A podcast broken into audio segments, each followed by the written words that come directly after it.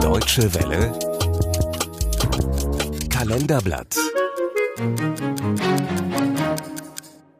26. Februar 1901.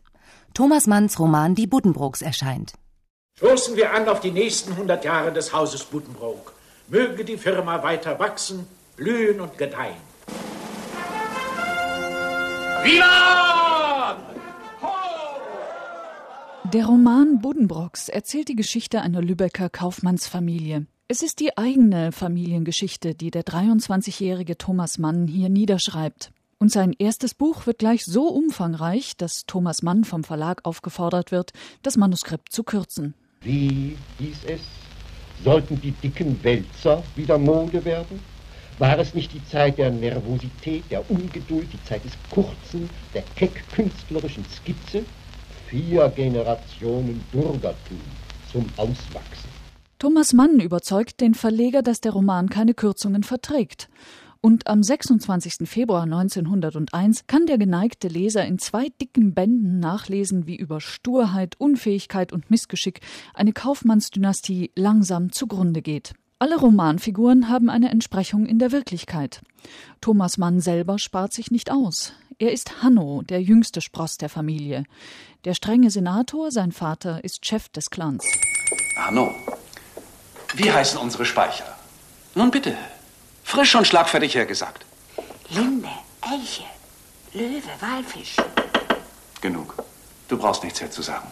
Du darfst stumm und dumm für dich hinbrüten. Dein Lebtag. Ich will gar nichts mehr hören.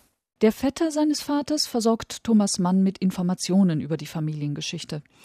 Kaum ist der Roman erschienen, kursieren in Lübeck Listen, auf denen steht, welche Romanfigur welche Figur in der Wirklichkeit darstellt. Die Charakterstudien sind brillant, aber nicht unbedingt schmeichelhaft. Was sich nunmehr als literarischer Ausdruck lübeckischen Wesens auszugeben wagte, das war psychologische Prosa, es war ein naturalistischer Roman und statt priesterlichen Schönheitsidealismus erzählte er auf teils düstere, teils komische Art von Lebensdingen, vermischte er pessimistische Metaphysik mit einer satirischen Charakteristik, die im ersten Augenblick, und nicht nur im ersten, als das Gegenteil von Liebe, Sympathie, Verbundenheit wirken musste, so sehr als das Gegenteil, das zu Hause dem viel angeführten Wort von dem Vogel, der sein eigenes Nest beschmutzt, nur wenige zu widersprechen wagten.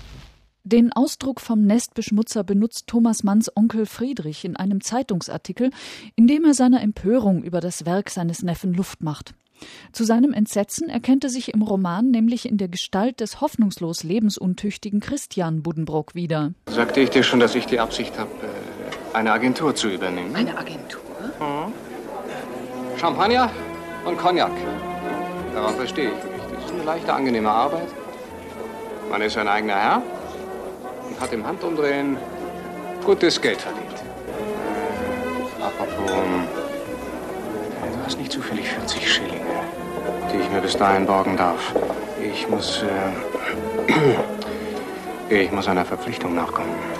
Auch wenn die Porträtierten sich aufregen, das Buch verkauft sich von Anfang an gut. Und als der Verleger Samuel Fischer im Jahr 1902 eine billigere, einbändige Ausgabe der Buddenbrooks auflegt, wird die Familiengeschichte endgültig ein Bestseller. Tatsache ist, dass es diesem Jünglingswerk beschieden war, ins deutsche Leben hineinzuwachsen, zu einer Art von deutschem Hausbuch zu werden. Und das mag wohl zusammenhängen mit dem besonders herzlichen Verhältnis des deutschen Publikums zum heimatlich stammesmäßigen. Seine Heimatstadt Lübeck trägt ihrem kapriziösen Sohn Thomas Mann seine familiären Indiskretionen in den Buddenbrooks nicht für alle Zeiten nach. 1955 macht Lübeck ihn zum Ehrenbürger der Stadt. Die allergrößte Ehre ist ihm ohnehin schon zuteil geworden. 1929 erhält Thomas Mann für seinen Roman Buddenbrooks den Literatur-Nobelpreis. Musik